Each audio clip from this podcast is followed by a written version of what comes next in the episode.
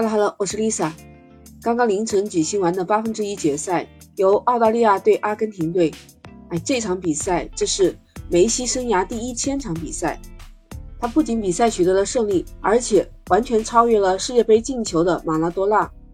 欢迎走进简化生活，我是主播 Lisa。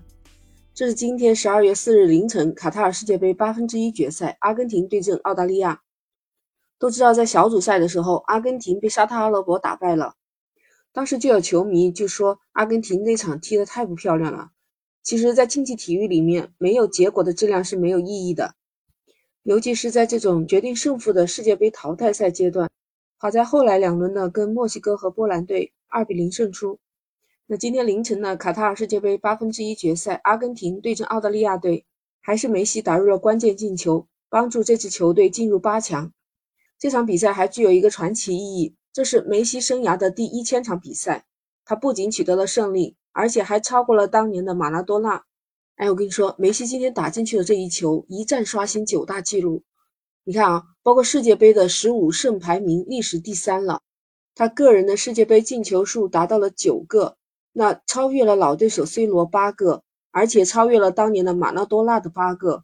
梅西的一千场数据是七百八十九个球，加上三百八十五次助攻。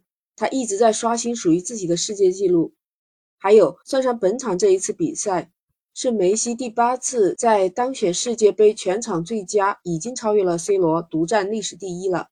排名第三的是荷兰的传奇球星罗本，他的这个数据几乎是没人能够企及。就像国际足联在官网上送出了八个字的祝福，写的是超越传奇，站上峰顶。说到传奇，就让我想到了当年的球王马拉多纳。他是一代球王，阿根廷球队的灵魂人物，是他当年在一九八六年的世界杯上带领阿根廷夺得了世界杯冠军。还记得他的上帝之手吗？还有世纪进球。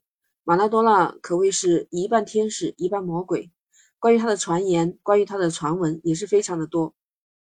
现在梅西的多项赛事数据和马拉多纳都持平了，梅西有六十七次进球，马拉多纳也是六十七次。禁区内触碰球，梅西一百零三次，马拉多纳也是一百零三次。进球加助攻，梅西是十五个，马拉多纳是十六个。带球过人，梅西是一百九十四，马拉多纳是一百八十八次。今天凌晨的这场比赛结束，梅西被评为本场最佳球员奖。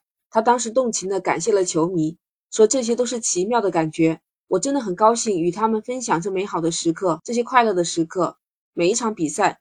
他们都在努力的和我们在一起。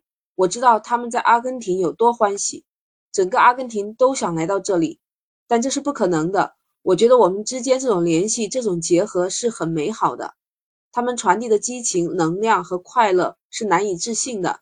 我非常感谢，这是令人难以置信的。当年的马拉多纳成为世界球王，后来因为各种问题。在他那个时代，没有什么网络，但是就凭媒体，而且像我们中国又没有什么世界杯的直播权的那个时候，反正一些传闻吧，就马拉多纳是一九九七年退役了。那其实马拉多纳的成绩是有目共睹，在两千年的时候，国际足联给马拉多纳颁发了世纪最佳球员奖。直到二零零八年，马拉多纳出任阿根廷国家队主教练，这个时候他和梅西才有了交集。马拉多纳那时候被认为是二十世纪最伟大的足球运动员。他不仅仅有南美球员精准的脚法，还有那些娴熟的带球技术，就大局观是非常出色的。所以就是在那样的年代，因为他的出色，因为他的大局观，所以造就了球星、球王这一个词。可惜就在前年，二零二零年的十一月二十五日，马拉多纳在家中突发心梗去世，享年六十岁。当年，阿根廷总统府发布布告称，全国进入为期三天的哀悼期。当年，马拉多纳是喜欢梅西的。